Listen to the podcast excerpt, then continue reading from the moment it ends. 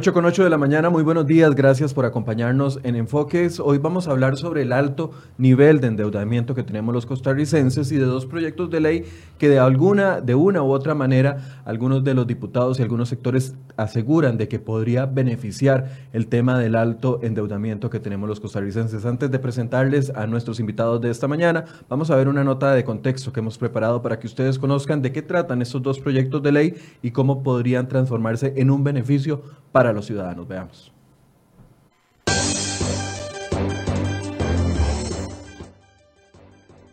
El gobierno de la República impulsa dos proyectos de ley en la Asamblea Legislativa. Uno de ellos con el objetivo de regular el máximo de intereses que se podría cobrar al obtener un préstamo y el segundo para regular las comisiones que se paga a los bancos por el uso de datáfonos. Hablemos de la primera iniciativa. Se trata del proyecto que busca regular las tasas de usura, a través de una reforma, se pretende establecer una metodología para establecer el límite máximo para el cobro de intereses en préstamos. La propuesta es que si el crédito está en colones, la tasa de usura no podrá ser mayor a la tasa básica pasiva más 25 puntos porcentuales. Y en caso de que el préstamo sea en dólares, la propuesta dice que no se podrá cobrar una tasa mayor a la tasa efectiva en dólares más 15 puntos porcentuales.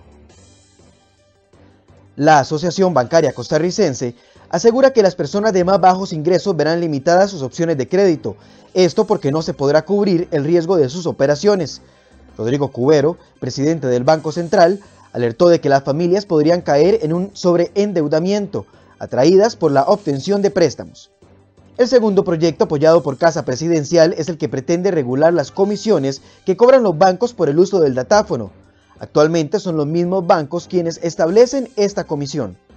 La propuesta es que sea el Banco Central y el Ministerio de Economía quienes definan dichas comisiones.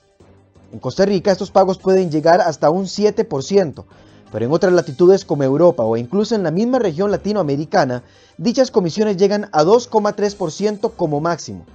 Sobre estos proyectos de ley, hoy en Enfoques profundizamos.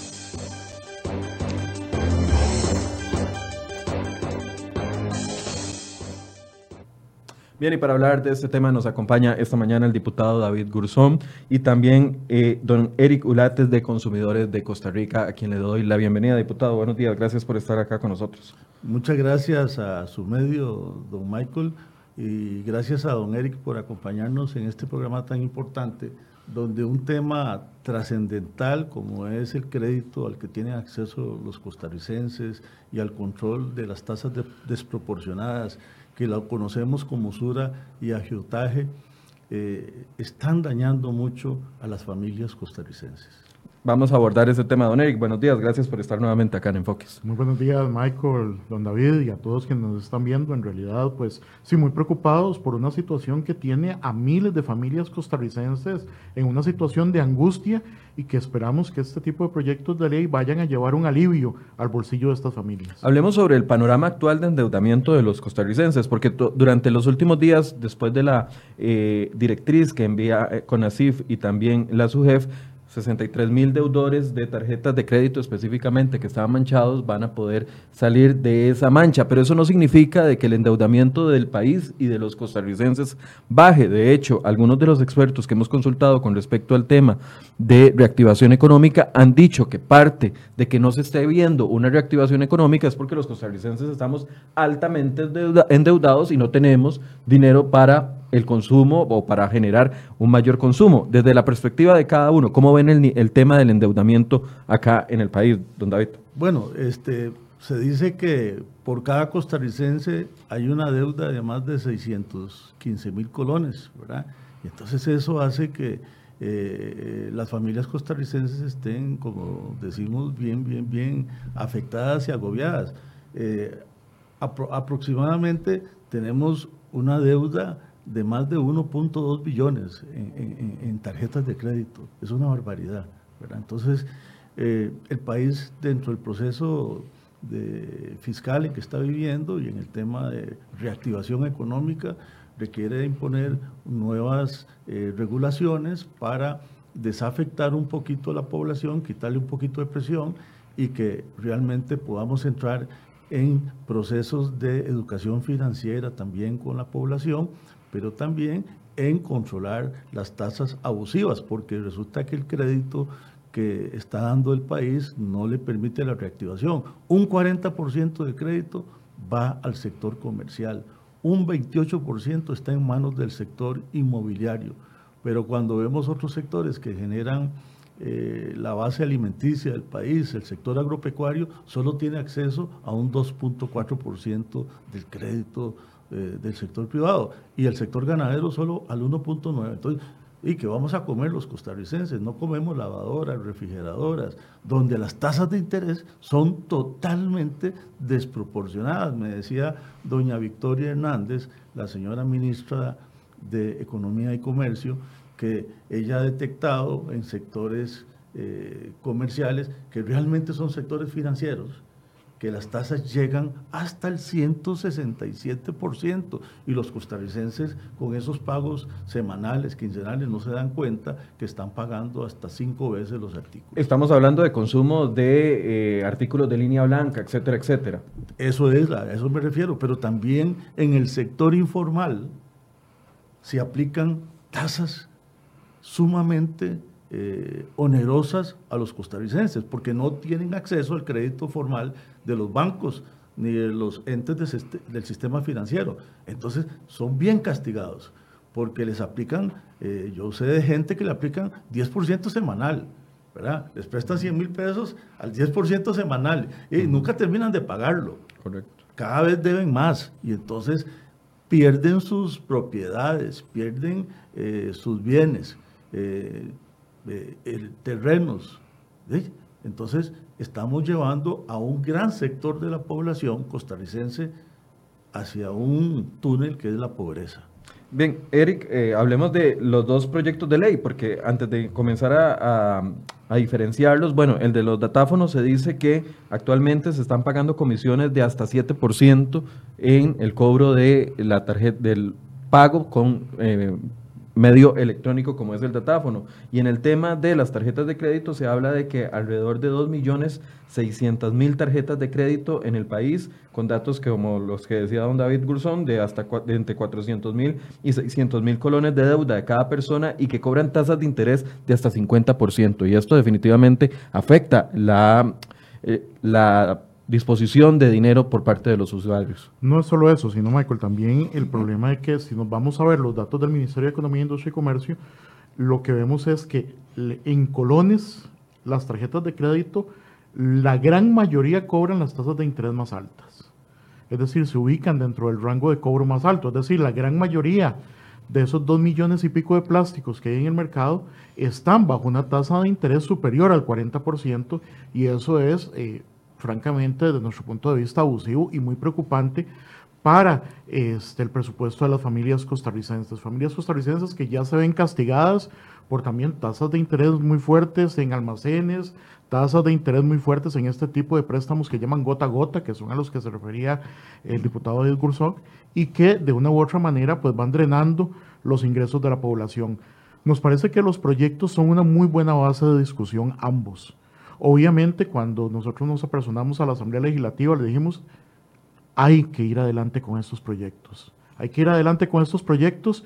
Se puede analizar el mecanismo, se puede analizar el instrumento, pero la discusión, para nuestro eh, punto de vista, debe ser clara. Hay que regular los intereses de las tarjetas de crédito. Y en el caso actualmente están por la libre. Sí, actualmente están Ningún banco está obligado a estar en un rango específico para, cobrar interés por una tarjeta de crédito. No, aparte, eh, recordemos que si nos vamos a los datos del Ministerio de Economía, lo que descubrimos es que cada banco tiene una serie de productos diferentes, de tarjetas diferentes a las cuales le aplica tasas diferentes. Hay este, tarjetas corporativas a las cuales se le aplica una tasa, hay tarjetas dirigidas a los ciudadanos de a pie que les cobra otra tasa. Es decir, al final de cuentas, tenemos bancos que con el mismo dinero prestan a tasas de interés y a condiciones muy diferentes dependiendo del tipo de tarjeta. Ahora, alguien podría decir, ¿para qué se meten a tener tarjetas de crédito?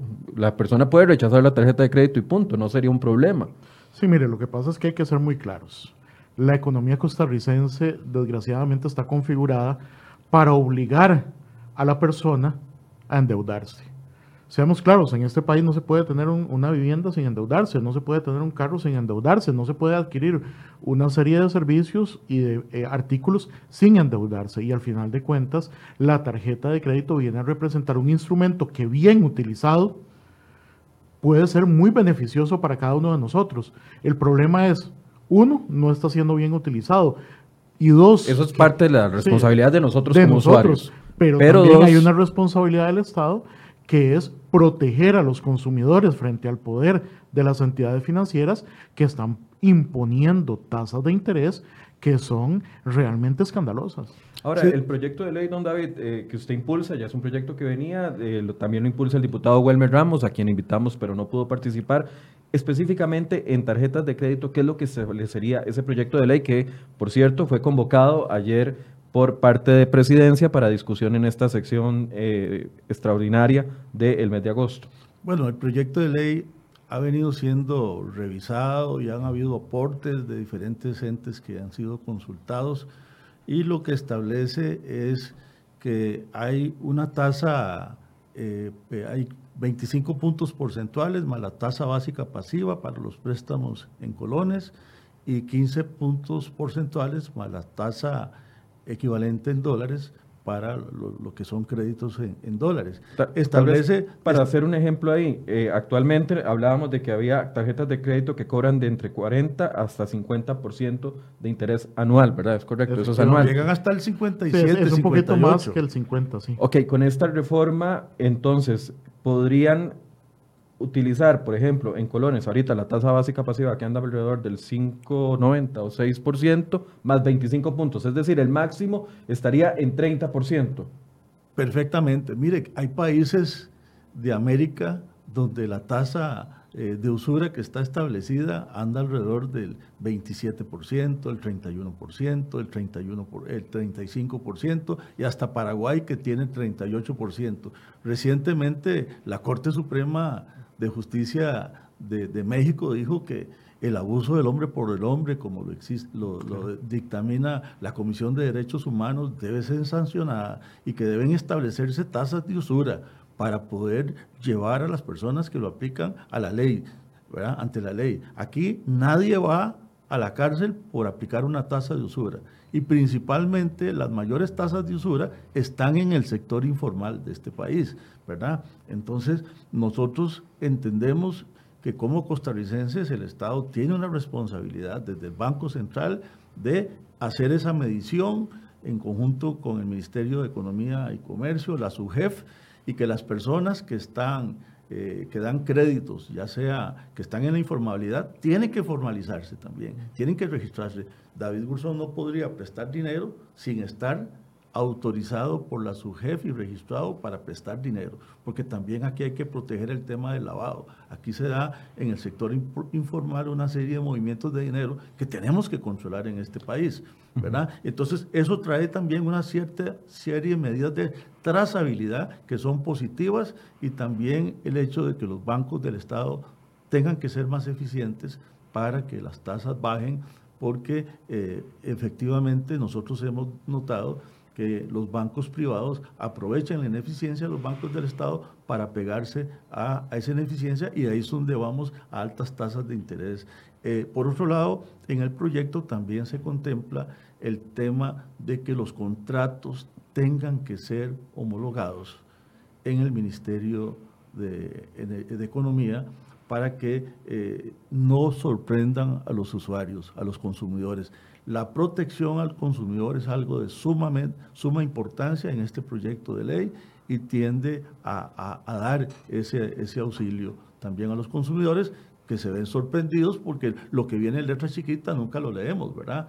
Y entonces ahí es donde cuando nos damos cuenta nos están cobrando un montón de servicios que ni nos damos cuenta porque muchas veces usted va al banco a pedir un, un crédito normal y le dicen, no, no, no, es que son estos un montón de requisitos, mejor le damos una tarjeta de crédito. Y la tarjeta de crédito es el cuchillo para el pescuezo de la gente. Ahora, don David, en este proyecto en específico, convocado el 20.861, 61, ¿verdad? Correcto.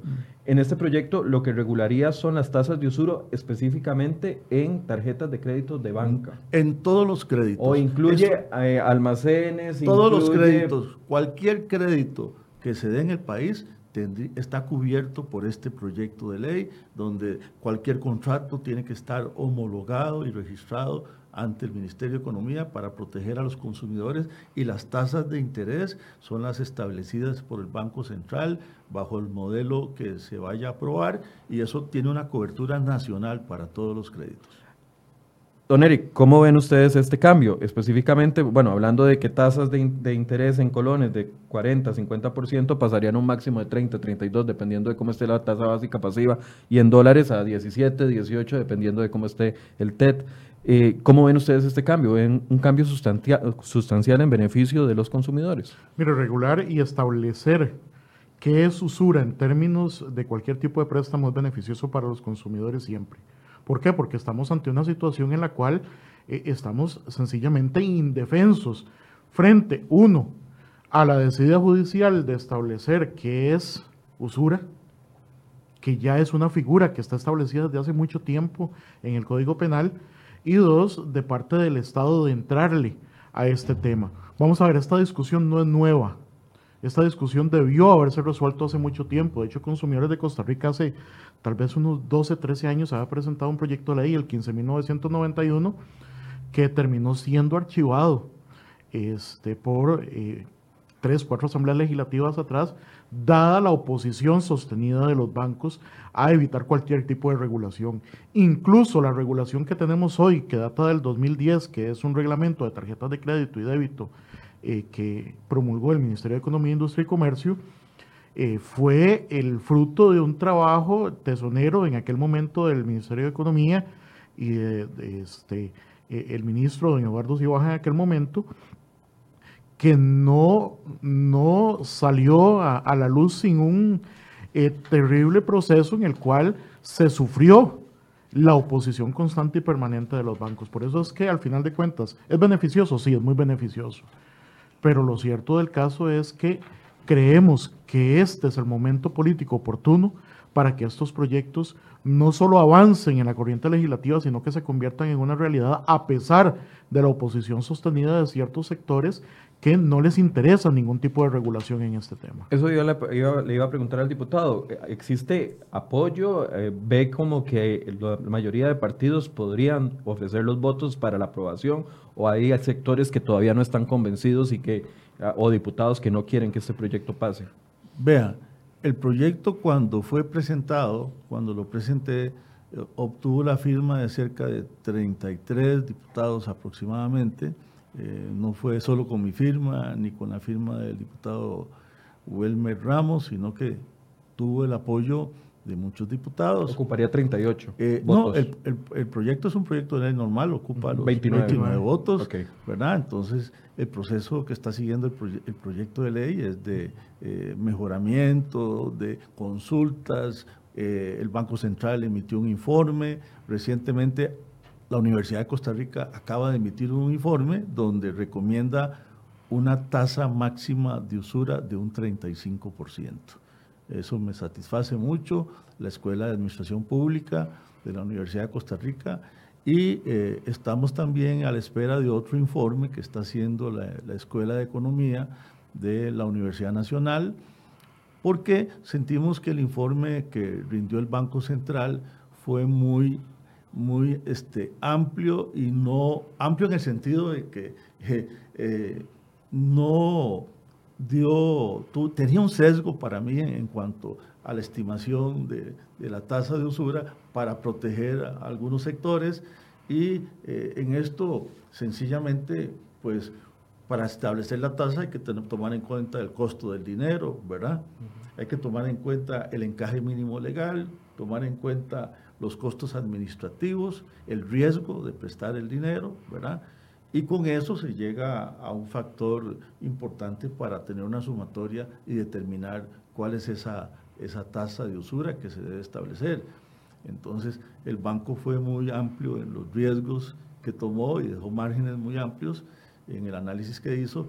Y, realmente la Universidad de Costa Rica, en la Escuela de Administración Pública, profundizó un poquito más en el tema y estableció eh, con análisis de lo que pasa en otros países y cómo se ha tocado este tema, que la tasa máxima de usura debería ser de un 35%. Y vea que en muchos casos estamos con tasas que superan el 57% en tarjetas y en, y en préstamos eh, de estos que están disfrazados de, venta de artículos y otras cosas, pues llega hasta el 167%. Entonces, esto es imposible. Eh, la población costarricense podrá sentir el efecto de todo lo que hemos visto del aumento del IVA, eh, el aumento de la canasta básica, que con una aprobación de una ley de estas, más bien viene a refrescarle eh, la economía a muchas familias de este país que están en situación crítica. ¿Qué, ¿Qué es lo más frecuente que denuncian los usuarios en este tema o que acuden a ustedes como asociación para solicitar algún tipo de ayuda con respecto a que están muy endeudados, etcétera, etcétera, específicamente en temas de tarjetas de crédito. Doña Vicky nos está pidiendo que ya pasemos al tema de los datáfonos, ya casi, doña Vicky, vamos a terminar este y pasamos a ese otro tema que a usted le interesa. Ok, vamos a ver. Eh, Aquí, en el caso de consumidores de Costa Rica, nosotros hemos trabajado muy en conjunto con la Asociación de Consumidores Libres, que ellos son los que se han especializado en temas financieros y con ellos eh, básicamente se comparte este tipo de información en donde eh, el gran problema viene a ser el tema del cambio de cláusulas, por ejemplo, en los contratos, la gente, decía don David, la gente firma y muchas veces no ve, no ve lo que firma, pero no es solo eso, el problema está en que eh, la gente se hace de alguna manera dependiente al instrumento, a la tarjeta, y realiza los gastos eh, normales con esta tarjeta. Y de pronto le vienen cambios que son permitidos por el reglamento de tarjetas y que si usted no acepta, sencillamente tiene como consecuencia el cierre de la línea de crédito. Entonces mucha gente acepta esas condiciones con tal de... Que no le queda de otra. Sí, con tal de seguir usando la tarjeta. Entonces, cambios en esas condiciones, pero ante todo hay un problema y que hemos estado viendo con, con don Juan Ricardo Fernández ahí en Consumidores Libres, que es un problema serio, y es cómo se determina efectivamente el pago mensual de las personas. Mira que no sabemos, no hemos logrado llegarle a cómo es que se determina cuál es el pago mínimo de, la persona en cada mes, cuál es esa fórmula, cómo se hace, cómo hacen los bancos para determinar ante la deuda que usted tiene cuánto es ese pago que usted hace mes a mes, cómo se determina cuánto va a intereses o, cómo se determina cuánto va a intereses, cuánto va a amortización. Eh, se consulta, eh, hemos hecho el ejercicio de ir a, las ventanillas de, de, los bancos, atención al cliente, de algunos bancos, no de todos, y, Porque no le llega el estado de cuenta y nada más le aparece el, sí, pero pago mínimo y efectivamente, pago de usted, usted sabe, no, incluso le dice cuánto va a intereses y cuánto va a amortización. Pero cómo se llega a esos números es algo que incluso desde hace un mes solicitamos al Ministerio de Economía, Industria y Comercio que, que eh, inquiriera a los bancos para obtener esa información y si no nos han respondido es porque todavía esa información no está tan a la mano como nosotros creeríamos que debería estar. Incluso al final de cuentas, después de pasar eh, por uno, dos o tres funcionarios del mismo banco, la respuesta es que es el sistema. Es el sistema el que determina cómo se hace el cálculo de intereses y el sistema se termina convirtiendo en ese ser sobrenatural que de manera mística, ¿verdad? prácticamente, eh, es el que determina cuánto paga usted por mes eh, de mínimo. Y eso es algo que deja indefensos a los consumidores frente a la posibilidad de reclamos porque sencillamente eh, no se, vamos a ver, no se tiene certeza de cómo se llegan a los cálculos para poder determinar cuánto se paga por mes y eso es sumamente grave para las personas. ¿Cree usted que la incorporación que nos decía don David con respecto al tema de almacenes que siempre han estado por fuera de este tema, almacenes que venden electrodomésticos, línea blanca, etcétera, etcétera, o artículos de entretenimiento y otros tipos de préstamos que se dan, eh, algunos incluso que ahora están pagando 13% de impuesto de ventas y mucha gente no sabe que está pagando 13% de, impuesto de ventas porque el sistema que utilizan no es un, un regulado por un banco como pasa con las regulaciones de banco que están exentos de eso. estas incorporaciones de este tipo de, de, mercados o de proveedores podría beneficiar también al cliente? Mire, es absolutamente necesario. Don David estuvo cuando nosotros acudimos al llamado de la comisión que está analizando este expediente y precisamente decíamos que era necesario no solo abarcar el tema de tarjetas de crédito, sino cualquier tipo de préstamo. En el caso de los almacenes, lo decíamos en la comparecencia legislativa, eh, doblan o triplican en algunos casos las tasas de interés que cobran las tarjetas.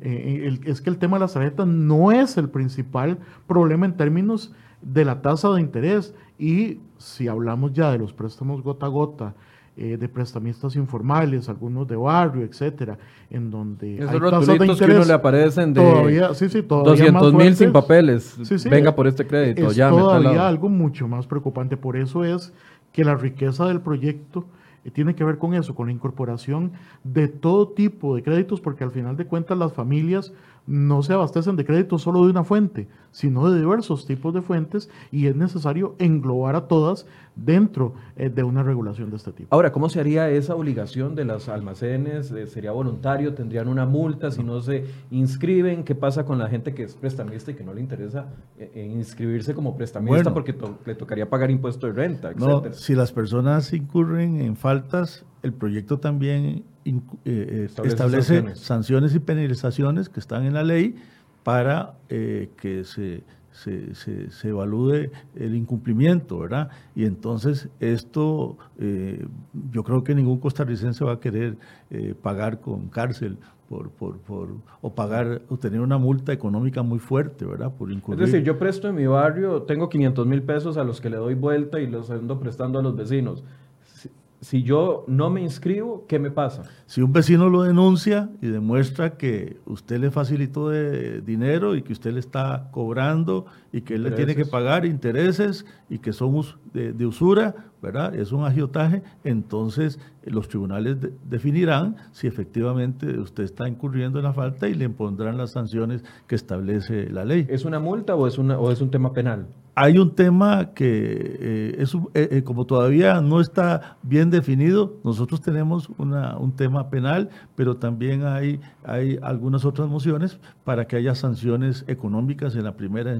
instancia y que si hay insistencia, persistencia de la persona en cometer la falta, pues entonces tendrá sanciones penales. Ahora, yo soy un almacén, Casa Michael y me pongo y vendo planchas a crédito y cobro la plancha de 15 mil pesos en 45 mil o hasta en 60 mil colones. Lo mismo pasa, un usuario me puede ir a denunciar y entonces entraría en un proceso administrativo. Claro, ahí entraría el Ministerio de Economía también a, través de la defensa del consumidor, a hacer las verificaciones y a imponer las sanciones que la ley establece. Ok, dice David Corrales, gracias por la pregunta. David dice, hola, si se aprueba este proyecto de ley, yo tengo una tarjeta de crédito con una tasa mayor a la que la ley me, a la que la ley me permite o permitiría.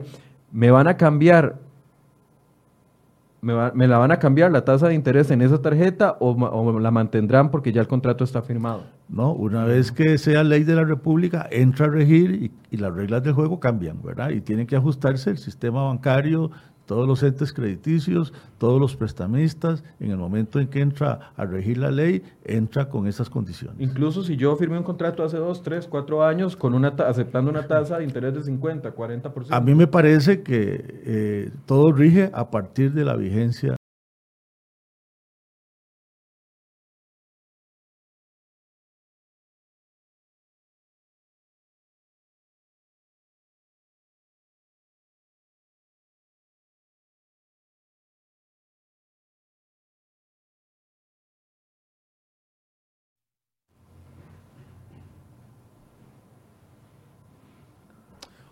Volvemos con ustedes, gracias. Tuvimos un pequeño problema en la transmisión en Facebook. Las personas que nos están viendo en la página de cdhoy.com no tuvieron problemas, pero la transmisión de Facebook sí se interrumpió y por eso estamos volviendo para continuar con la conversación y la entrevista que teníamos. Estábamos hablando de tarjetas de crédito, tasas de usura, proyecto de ley que está convocado y ahora vamos a hablar del tema de los datáfonos, que es otro de los temas que también está dentro de un proyecto de ley, el 21.177, que también fue convocado por la presidencia y les preguntaba tanto a don David Gurzón, diputado de, Liberación Nacional, como a don Eric Ulate, cómo afectan las tasas que están pagando o el peaje que están pagando eh, cuando utilizamos un datáfono. Dice que hay comisiones que cobran hasta 7%. ¿Cómo se está afectando solo el usuario o también los comercios? No, a ambos. Vamos a ver, esto funciona de una manera muy sui generis.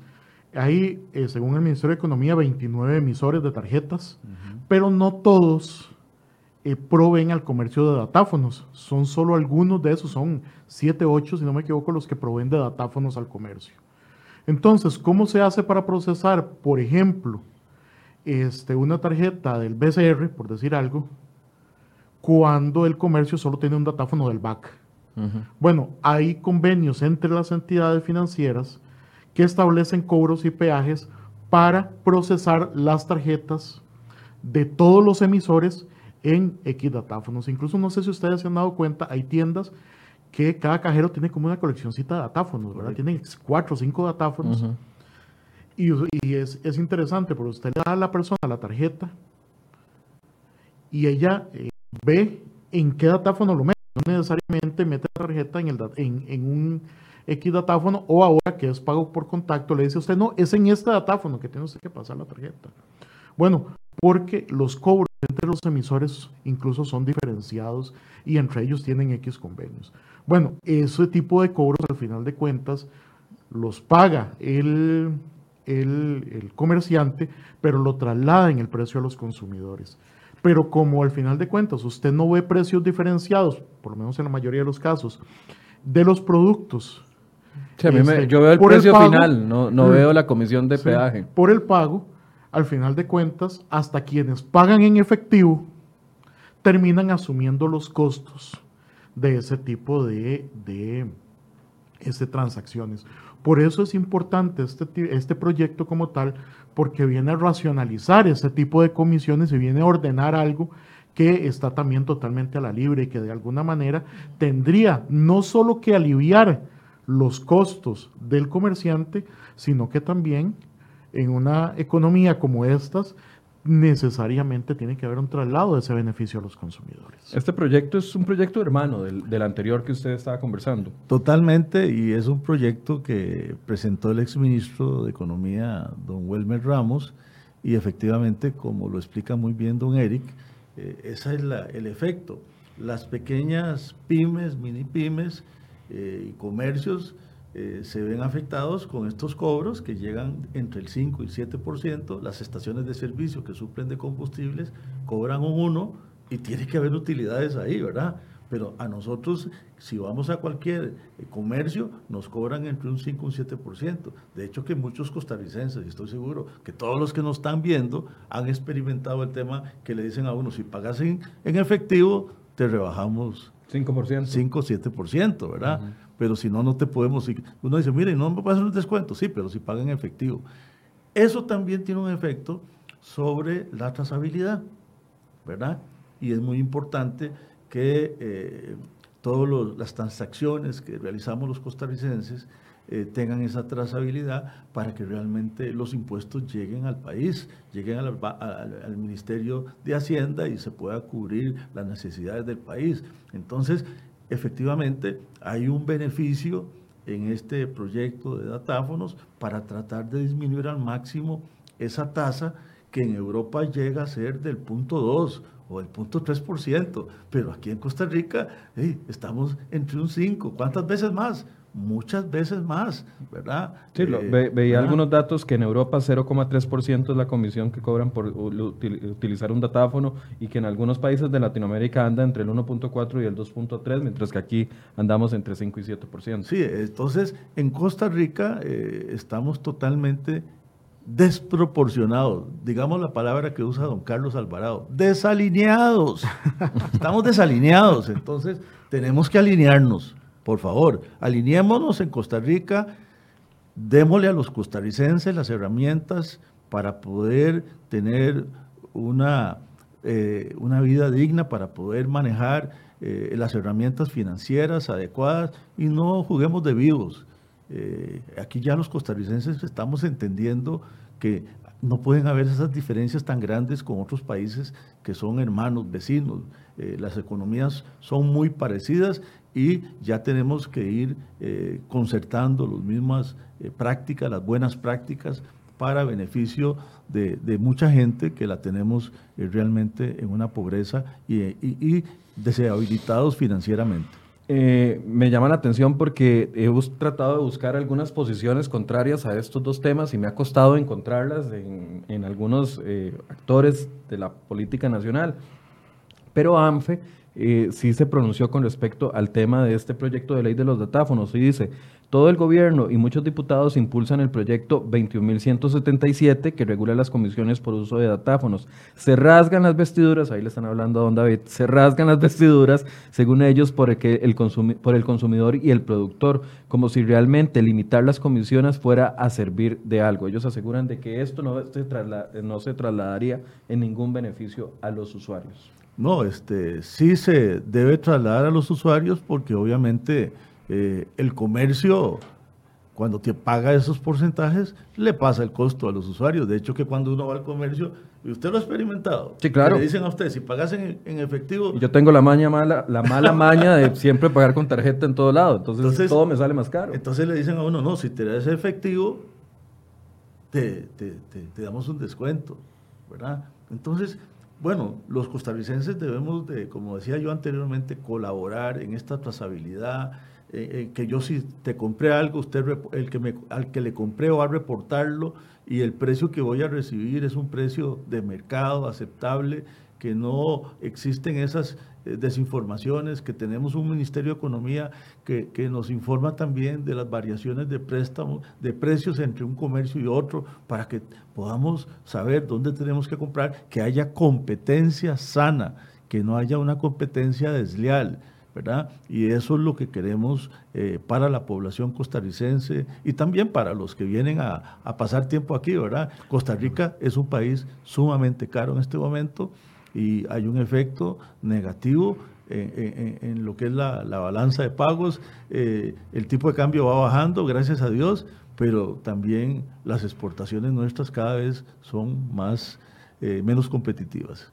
Ahora, eh, en el ambiente en el que estamos, con una, ley de fortalecimiento de las finanzas públicas que incentiva al uso de las tarjetas de, o los medios de pago electrónicos, es urgente que esto se, se apruebe prontamente, porque algunos de los que utilizamos servicios eh, en salud, por ejemplo, o en educación, obtenemos un beneficio a la hora de pagar con tarjeta de crédito, el beneficio de la exoneración del impuesto. Pero si nos están cobrando otra exoneración, otro, otro tipo de, una, de comisión y se está trasladando a nosotros, entonces quedamos igual. De nada nos sirve que nos exoneren si estamos pagando altas comisiones. Bueno, desde la Asamblea Legislativa eh, tenemos muy claro los diputados que tenemos que construir que tenemos que eh, hacer un esfuerzo por aportarle eh, nuevas herramientas al Estado y a los ciudadanos para avanzar y eso es en lo que estamos actualmente en la Asamblea Legislativa. Creo que el Poder Ejecutivo lo ha entendido así, por eso ha tomado estos proyectos a la par de otros más que vienen eh, a impulsar la reactivación económica en el país y los ha convocado a este periodo de sesiones extraordinarias.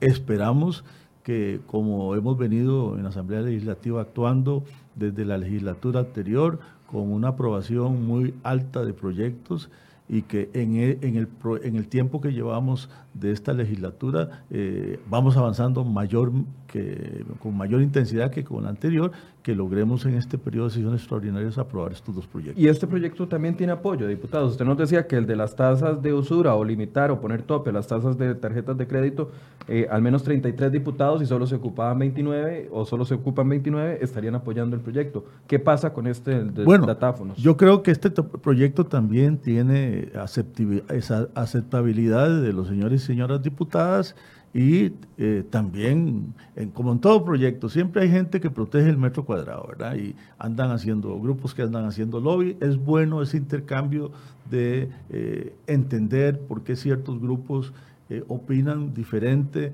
qué es el efecto que ellos ven. Igualmente en las consultas que hacemos a diferentes entidades del Estado, a, diferentes entes sociales, universidades, toda la academia, en cuanto a los proyectos de ley, nos vienen opiniones donde hay unos puntos de vista de lo, de, lo que tiene de favorable el proyecto, de lo que tiene desfavorable, pero en estos dos proyectos son muchas más las opiniones favorables que desfavorables. Y entonces siento yo que estos proyectos van a ser una realidad próximamente y que van a traer un gran beneficio a todos los costarricenses. En este específico de los datáfonos, estábamos hablando de comisiones de 7, eh, entre 5 y 7%. ¿Cuál, cuál sería el límite al que podría llegarse a cobrar una comisión dependiendo del tipo de datáfono que se utilice? Bueno, yo creo que... ¿Hay un límite o, eh, o, no establece el proyecto eso? El proyecto, eh, hasta donde yo lo conozco, no, no, no establece un límite, pero el tema es bajarlo a, a, cerca entre un 1 y un 2%,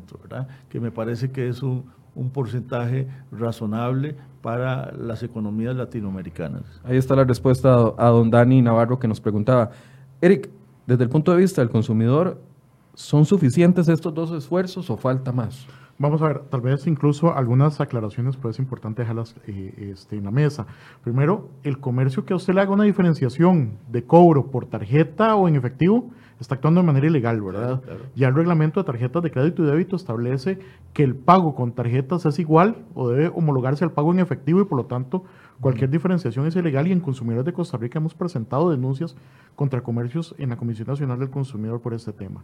Bueno, yo me agarré un día de estos en una pulpería por un atún que no me querían aceptar bueno, la yo, tarjeta yo de crédito. Cosa, al final de cuentas nosotros nos agarramos yendo a la Comisión del Consumidor y, y ahí este, le ponemos los puntos sobre las ideas al comercio sobre este tema. A, a mí Pero me ganó hay, el chino, no me aceptó la tarjeta de crédito. okay. Bueno, ahí no me quedó hay, hay, hay, algo muy importante. Yo creo que eh, eh, Michael, vos nos conoces, eh, los costarricenses nos conocen, nosotros como organización de consumidores somos muy reacios a aceptar la regulación del Estado en, o la intervención del Estado en la economía. Consideramos que en muchas, eh, si no la gran mayoría de las ocasiones, es perjudicial eh, la, la, intervención del Estado en los mercados. Pero en este caso concreto hay que ser muy claro, nosotros hemos sido directos con los mismos diputados a, pro, a vamos a ver, dándole el visto bueno a esta regulación, porque definitivamente las cosas a como están en este momento están perjudicando a los consumidores.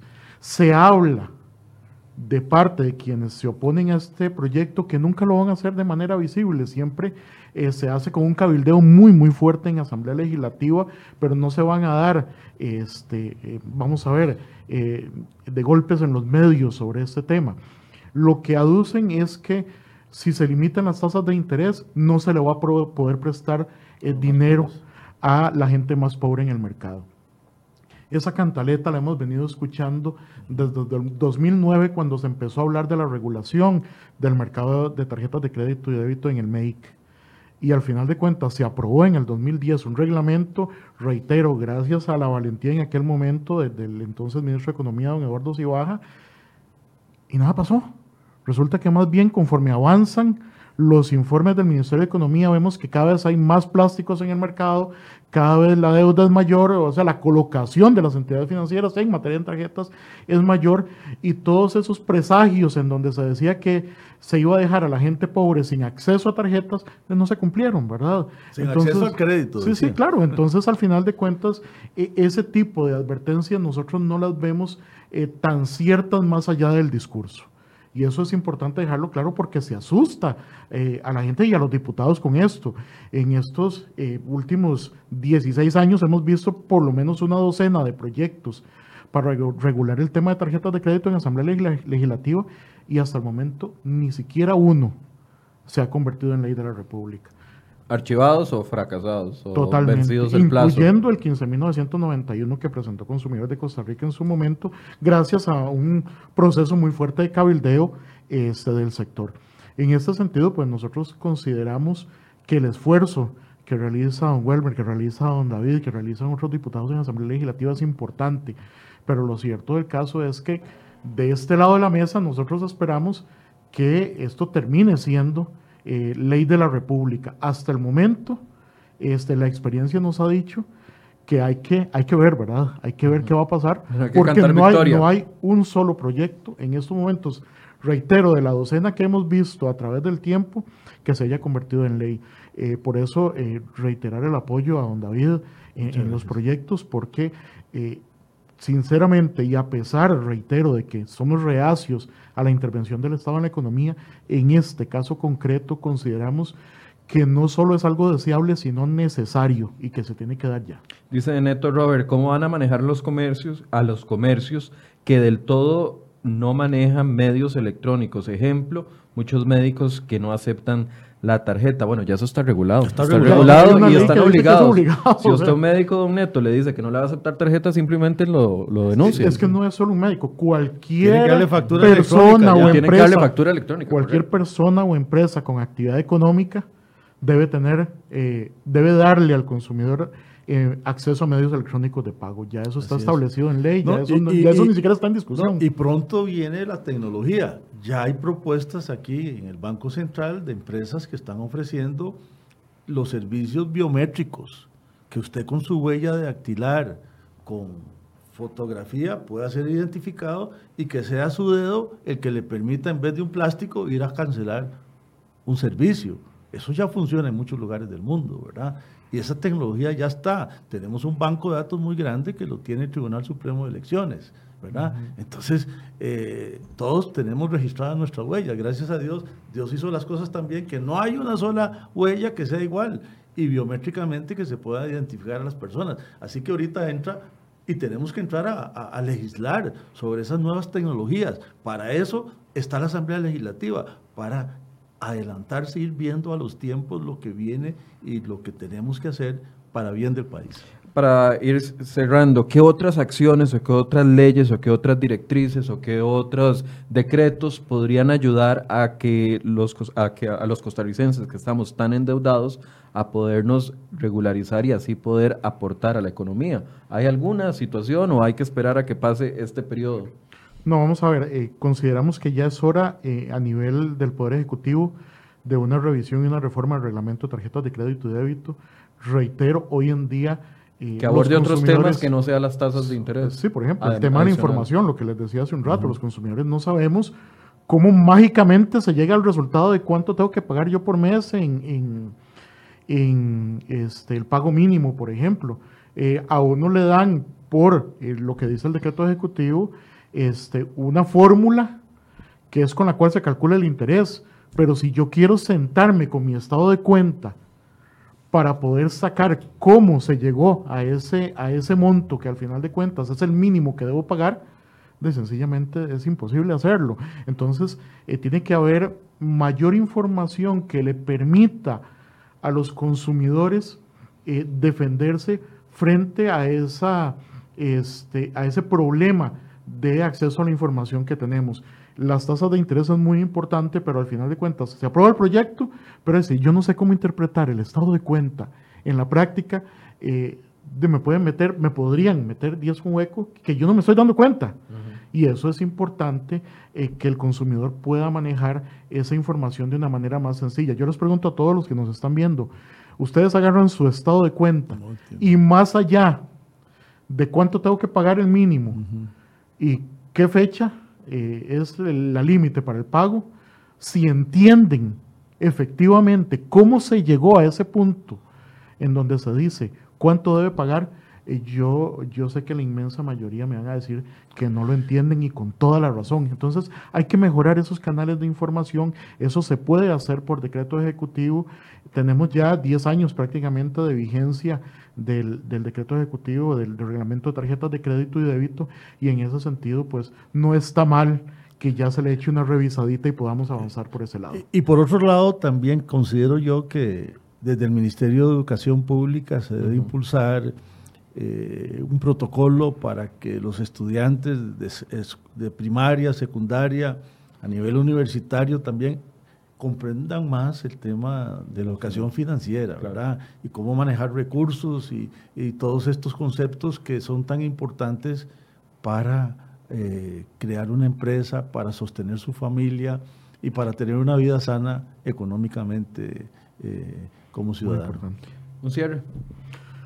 Bueno, no, yo, quiero agradecer al diputado eh, y, y a todos quienes se han comprometido con estas luchas, pues no es fácil eh, los eh, consumidores y la población estamos demandando a nuestros representantes tomar acciones que vengan a aliviarnos este, los bolsillos. Estamos ante una situación complicada. Eh, las cosas no pintan bien, tenemos un gobierno que tampoco plantea eh, claves concretas para salir de una crisis eh, como la que estamos viviendo y en este sentido acciones concretas como estas de una u otra manera pueden aliviar el bolsillo de los costarricenses. En ese sentido, pues instarlos a seguir adelante porque los costarricenses ya demandamos acciones concretas para aliviar nuestros bolsillos. Don David.